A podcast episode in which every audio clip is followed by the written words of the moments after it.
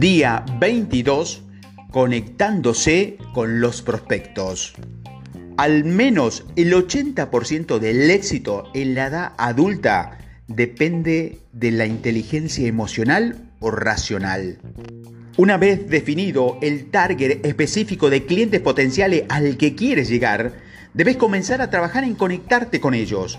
La conexión se refiere a la capacidad que tengas o creas a través de interacciones con los posibles clientes hasta que ellos quieran de manera voluntaria acercarse a ti o a tu empresa o a tu producto o servicio. Por eso, aquí son muy importantes los aportes que en cuanto a inteligencia emocional y racional, como seres humanos o personas detrás de empresa, solemos acercarnos con mayor facilidad y hacer negocio con personas que nos caen bien y nos inspiran confianza.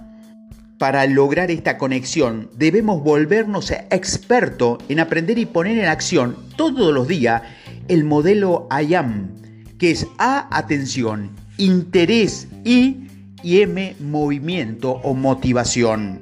Y esta sigla se traduce de la siguiente manera. A de atención, que te ven y te sepan que existes y de interés, que seas tan interesante o relevante que ellos, los clientes, den un paso hacia adelante y quieran conversar contigo. Y la M de movimiento o motivación, que seas movilizado a actuar y a elegirte como el producto o el servicio que quieren comprar.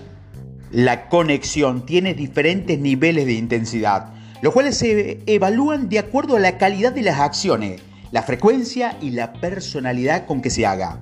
Y la implementación de estos niveles de intensidad van a depender de si tu producto o servicio, si el tipo de cliente al que vas a llegar, junto con el precio que va a pagar, lo merecen o no. La regla de la intensidad sería, generalizada es cuando tenemos menos presencia y menos frecuencia. Más personalizado, más presencia y más frecuencia. Pasos de acción. Tu tarea consiste en conseguir una libreta o cuaderno y comenzar a crear una bitácora de aprendizaje para el vendedor extraordinario y en el día a día materializar y cumplir con las tareas que te dejo aquí.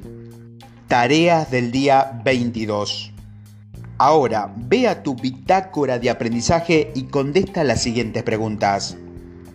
¿Cuál es tu número mínimo de cliente que necesitas para sostenerte y para ganar lo que quieres ganar cada mes? ¿Cuál es el medio de comunicación más común en aquellos lugares que frecuenta el tipo de clientes ideales para tu producto o servicio? ¿Qué tanto presupuesto tienes para invertir en publicidad cada mes? ¿Cuáles son los tiempos de toma de decisión, de compra y cierre de negocio en tu sector?